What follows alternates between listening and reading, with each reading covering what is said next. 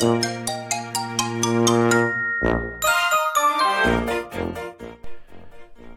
い。はいはいはい。はーい。青森の兄、改め、青森の兄です。お兄ちゃんだよということで今日もよろしくお願いします。えーニューマイクでお届けしております。第1回になりますかね。えーライブの方でちょっとやったんですけど、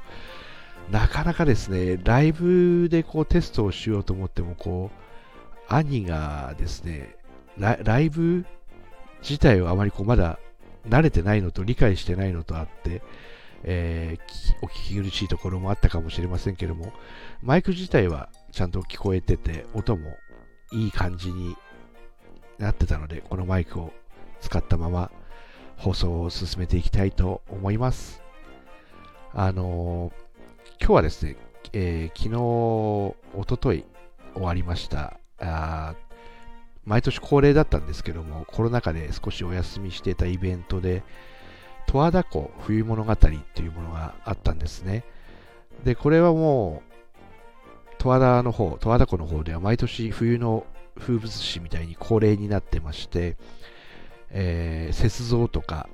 えー子供が滑る滑り台みたいな大きいやつとか、あと、鎌倉があって、その中でバーがあってお酒を飲めたりとか、えーイベント？簡単なこう、イベントがあったり、出店もいっぱい出てね、えー結構盛り上がる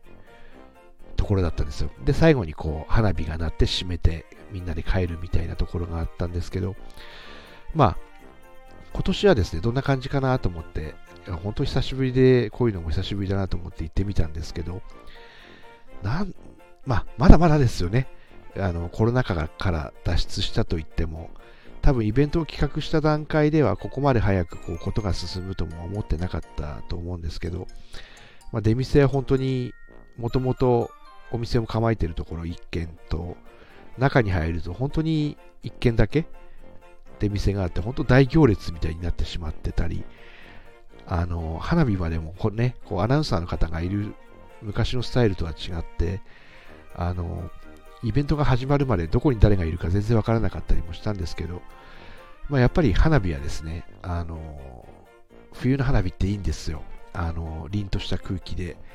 えーまあ、インスタグラムの方にちょっと上げてるので見ていただければと思うんですけども、冬の花火は、えーすごく良かったんですが、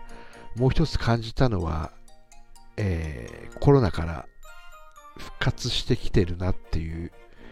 ところをすごく思いました。徐々にこうやってみんな元の生活ではないにしてもこう動き出しているんだなってたくさんの人が来てたんですよ。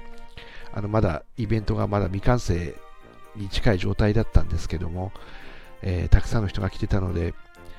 ね、この来年になるとまたまたガラッと変わっていくと思うので、えー十和田湖冬物語に見た